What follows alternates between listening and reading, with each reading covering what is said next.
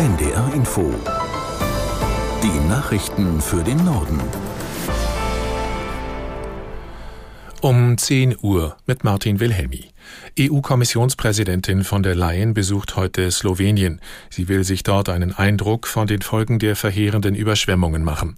Aus der NDR Nachrichtenredaktion Katharina Jetter. Von der Leyen will mit ihrem Besuch beim EU-Mitglied Slowenien Solidarität zeigen.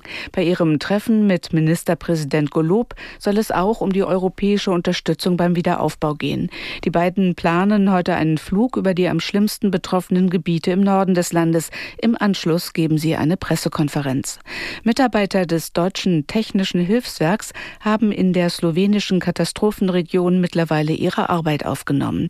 Im Laufe der Woche werden auch THW Brückenexperten erwartet, denn wegen zerstörter Brücken sind immer noch viele Orte auf dem Landweg nicht erreichbar. Auch aus anderen Ländern wie Österreich, Tschechien, Ungarn und Frankreich trifft fortlaufend Hilfe ein. Acht südamerikanische Staaten wollen eine Allianz gründen, um den Amazonas-Regenwald zu retten. Bei einem Gipfel in Brasilien haben das Gastgeberland sowie Bolivien, Kolumbien, Ecuador, Guyana, Peru, Surinam und Venezuela eine gemeinsame Erklärung verabschiedet. Sie haben sich darauf geeinigt, eine nachhaltige Entwicklung zu fördern, die Abholzung zu beenden und das organisierte Verbrechen zu bekämpfen. Umweltschützer kritisierten die Agenda als Liste von Versprechungen. Es gebe keine konkreten Entscheidungen. Brasiliens Präsident Lula da Silva hatte den Gipfel zuvor als Wendepunkt in der Geschichte des Schutzes des Amazonas und des ökologischen Wandels bezeichnet. Bundesgesundheitsminister Lauterbach will heute Einzelheiten zum sogenannten E-Rezept vorstellen. Bis Anfang kommenden Jahres sollen die elektronischen Rezepte in Arztpraxen Standard sein. Aus der NDR Nachrichtenredaktion Alex Drost. Schon seit Anfang Juli ist es in vielen Apotheken theoretisch möglich, die elektronischen Rezepte mit der versicherten Karte der jeweiligen Krankenkasse über ein Lesegerät abzurufen. Doch viele Arztpraxen stellen das E-Rezept bislang nicht aus, was auch daran liegt, dass es immer wieder technische Probleme gab. Spätestens bis zum 1. Januar soll sich das ändern. Dann sollen sämtliche Verschreibungen nur noch elektronisch erfolgen. Erklärtes Ziel ist es, die Abläufe in Praxen und Apotheken zu vereinfachen.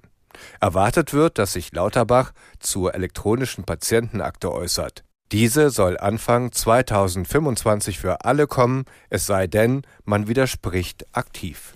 Für die Milliardeninvestition des Halbleiterherstellers TSMC aus Taiwan in Dresden gibt es nicht nur Lob. Die geplanten Subventionen des Bundes werden teilweise sehr kritisch gesehen. Der stellvertretende Leiter des IFO-Instituts in Dresden-Ragnitz nennt es ärgerlich, dass der zukunftsstarke Halbleitermarkt überhaupt zusätzlich subventioniert wird. Weil das aber alle Länder machten, müsse Deutschland leider mitspielen, so Ragnitz auf NDR Info.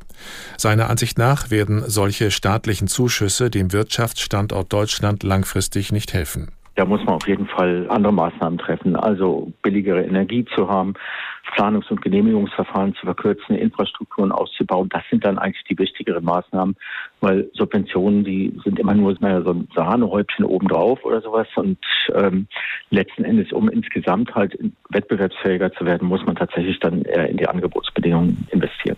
Der stellvertretende Leiter des IFO-Instituts in Dresden-Ragnitz auf NDR Info. TUI blickt optimistisch in die Zukunft. Im vergangenen Quartal des aktuellen Geschäftsjahres hat der Reisekonzern wieder schwarze Zahlen geschrieben. Das erste Mal, seitdem der Staat TUI in der Pandemie mit milliardenschweren Finanzhilfen gerettet hat.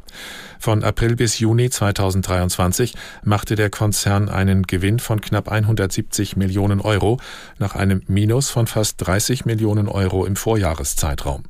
Grund sind unter anderem mehr Buchungen und höhere Preise. Die Hitzewelle in Nordeuropa im Juni und die Waldbrände in Südeuropa haben das Reisegeschäft nach Angaben von TUI nur kurzfristig etwas gedämpft. Soweit die Meldungen.